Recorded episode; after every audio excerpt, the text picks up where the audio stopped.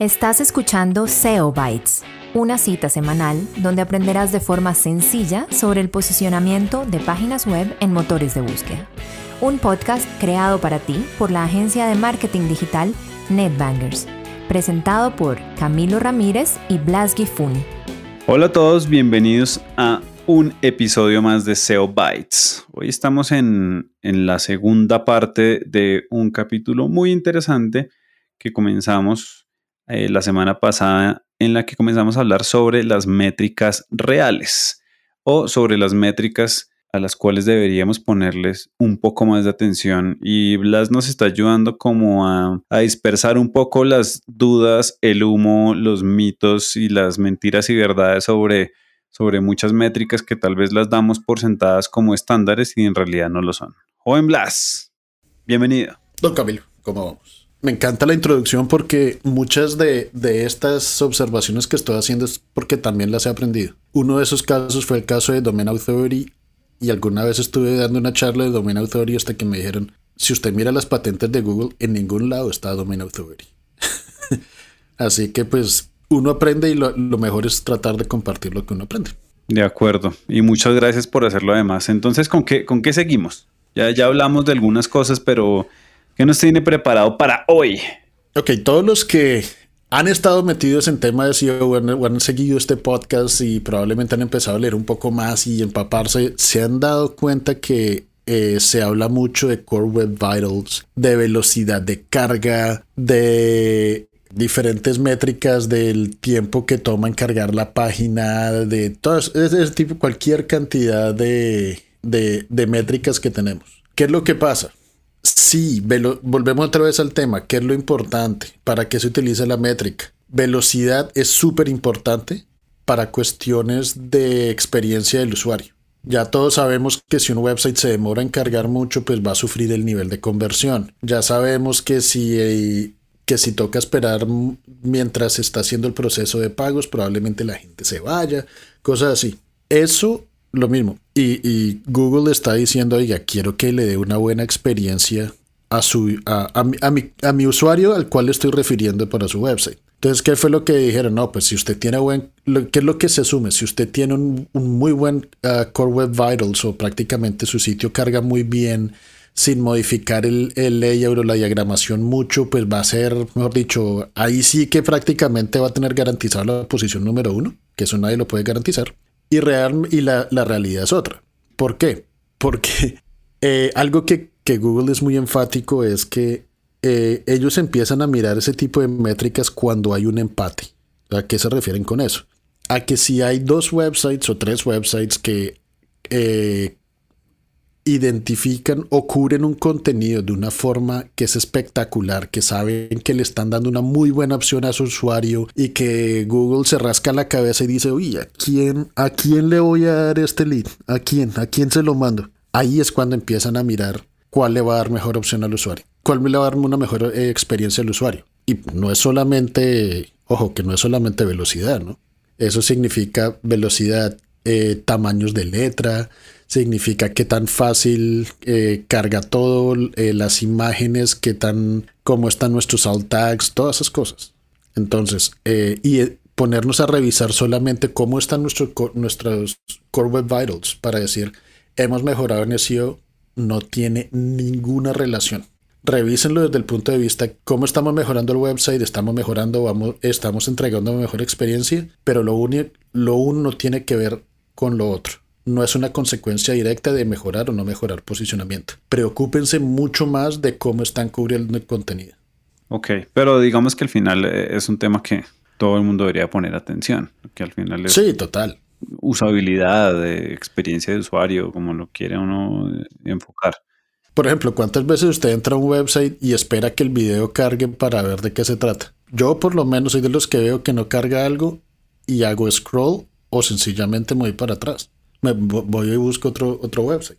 Que pues precisamente, si yo le dijera a usted, ¿cuál es la acción, la mayor acción que alguien toma, que un usuario toma cuando visita un website? Hacer scroll. Salir. Si no encontró las cosas rápido, usted sale. Es verdad, totalmente de acuerdo. Entonces, Pero lo que hemos venido hablando todo este tiempo, preocupémonos más del contenido. Sí, es bueno tener una plataforma que esté bien optimizada y todas esas cosas, pero como se dice, una mona, ¿cómo es? Aunque un mono se vista de seda, mono se queda. Si el contenido es horrible, no importa que cargue lo mejor, no vamos a posicionar bien.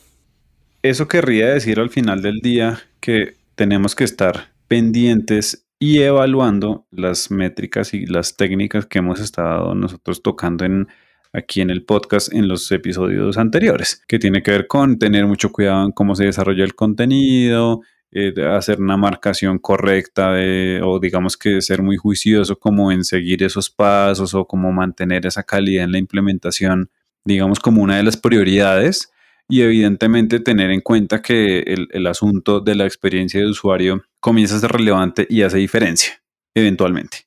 Exacto. Bueno, a partir de eso, ¿cuál es nuestra siguiente métrica que, vamos a desenmascarar? Bueno, aquí es donde aquí es donde me voy una cantidad de enemigos bastante fuerte. ¿Por qué? Porque me voy a salir un poco de, lo que es Google Analytics, que es pues, prácticamente lo más fácil de reportar. Y normalmente cuando hablamos de contenido, ¿qué es lo primero que, que se piensa en términos de SEO? Bueno, hagamos un keyword research y miramos a ver sobre qué keywords vamos a escribir. Sí. Bueno, usted que está en ese campo, ¿qué métricas revisa usted para buscar esos keywords? Pues yo creo que como lo básico es volumen de búsqueda mensual, sería tal vez uno de esos. Según la herramienta, pues hay algunos adicionales que aparecen que son como dificultades de dificultad de, del keyword, precio, que tenga el CPC que tenga ese keyword. Creería que esencialmente son como esos. Aquí es donde me va a ganar, me lo va a ganar usted también de enemigo. ¿Por qué? Prácticamente que lo que pasa es herramientas, sea SEMrush, sea Ahref, sea la que sea, realmente le están mostrando su visión de lo que está, de lo que ellos pueden ver de Google. Pero pues hemos hablado ya varias veces que el algoritmo de Google trata de personalizar lo más posible las, los resultados para cada uno de nosotros. Entonces, la información que usted está tomando de ahí es una, una versión sesgada de lo que es la realidad. ¿Cómo podemos hacer esto? Pues si digamos ustedes están haciendo un keyword research acerca de, pues precisamente estábamos haciendo un proyecto con, con ustedes de mujeres colombianas.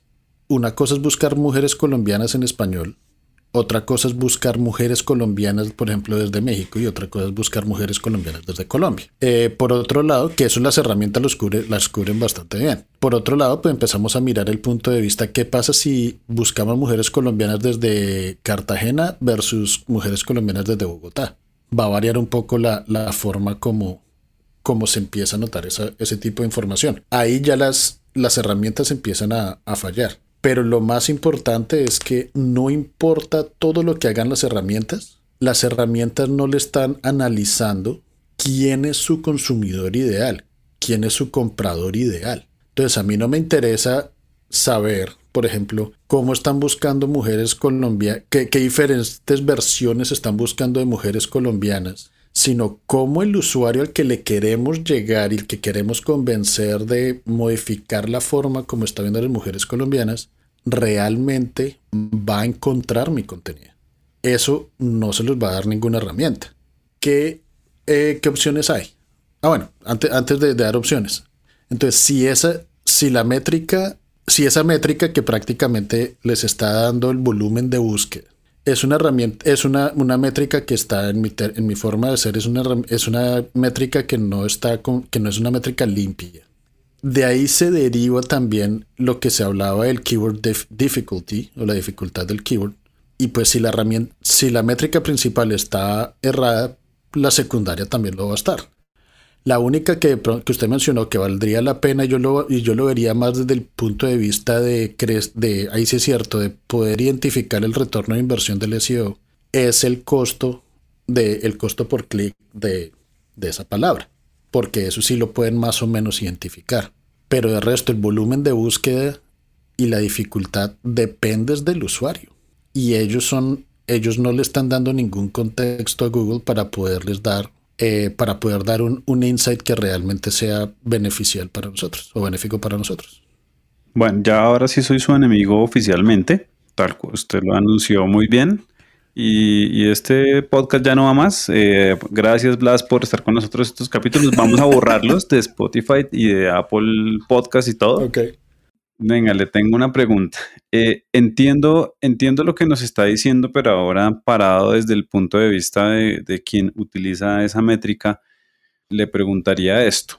Por lo menos en mi visión, el Keyword Research con los campos que uno quiera analizar, sea los que sea que tenga ahí, le ayuda a uno a tomar algunas decisiones de por dónde va a enfocar el contenido, por ejemplo. No hablemos ni siquiera de las ventas porque esto puede ser de pronto enfocado en el consumo masivo o puede ser un tema enfocado en, no, no en servicios, sino de pronto un poquito más en posicionamiento de marca. No me ayudan esos indicadores a mí a tomar una mejor decisión de por dónde irme, porque al final, pues la cantidad de keywords que hay es billones, trillones, no sé cuántos keywords existirán, infinitos, no sé, todos los días salen unos nuevos, pero de pronto en ese universo cuando yo desde la estrategia de SEO tengo que tomar decisiones muy claras de hacia dónde enfoco mi contenido y cuando uno lo, piensa, digamos, en, un proceso estructurado, no es bueno tener en cuenta al menos esas métricas para un poco haciendo una relación con lo que usted nos contaba de, de la forma en que Google trabaja para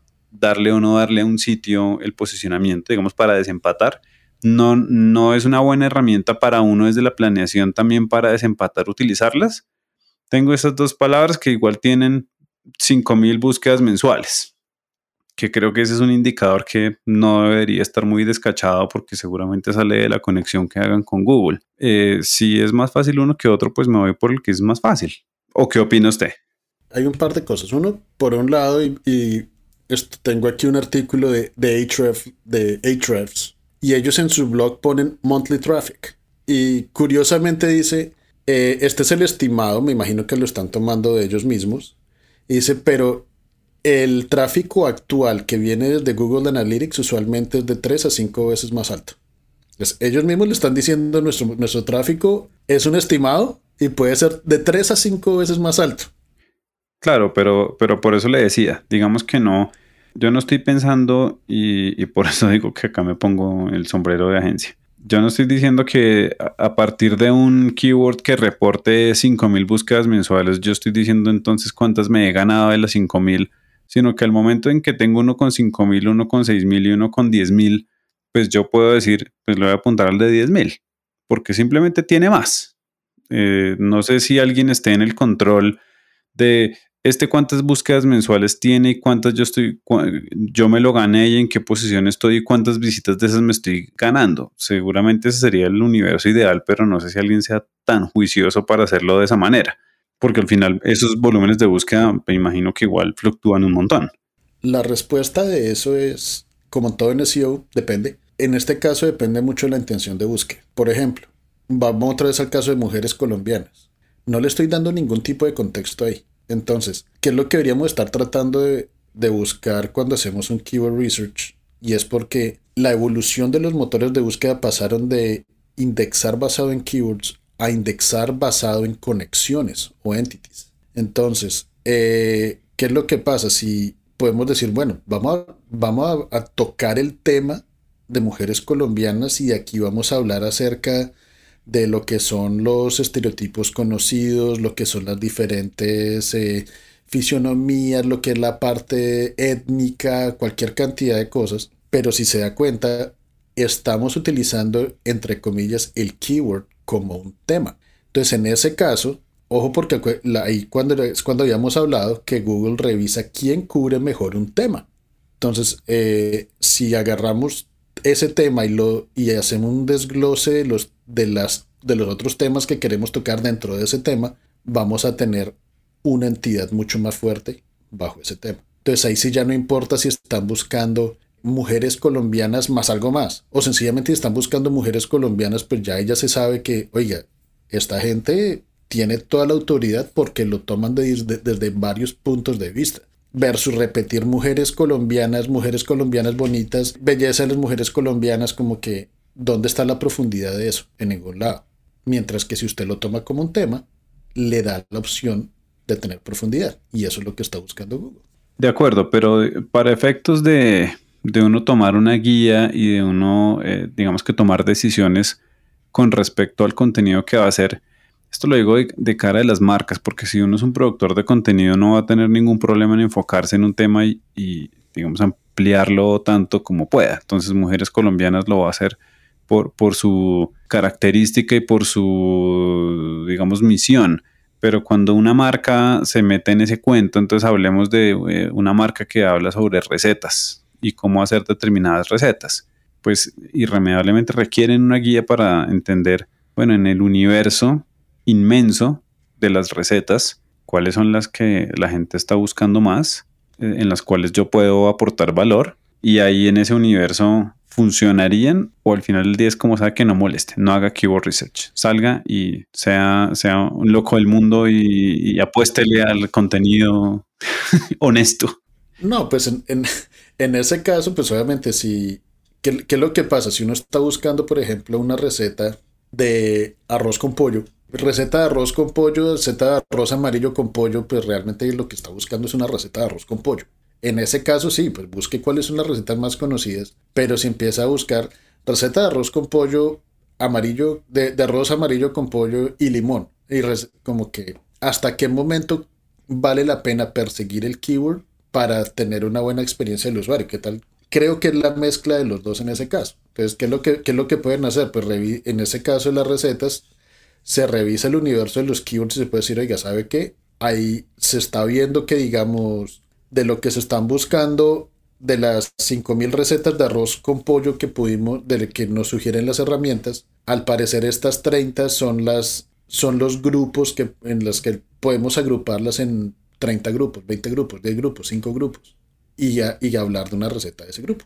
Ese sería un ejemplo. Perfectamente claro. Por otro lado, el problema que he visto sobre todo en, websites en, en Latinoamérica es que todos son websites de todo. Entonces, eh, es como si yo tuviera un, concesionario de carros y me pusiera a hablar acerca de dietas saludables. ¿Qué carajos tengo yo que estar hablando acerca de eso? Está de moda, está de moda que las marcas sean medios. Eh, ok. ok. Totalmente de acuerdo. Creería que en ese punto lo que hablábamos sobre la autoridad y todo eso comienza de alguna manera a ser pues un punto que uno tiene que tener en cuenta. Yo con qué autoridad si tengo, si tengo un concesionario, ¿por qué hablar de vida saludable? ¿Qué, ¿Qué sentido tiene eso? Eso no es solamente a que, bueno, entonces esos artículos no posicionan. No, el problema es que si se, entre más se empiece a divagar, más complicado es para Google y para Bing de ponerlos en una casilla.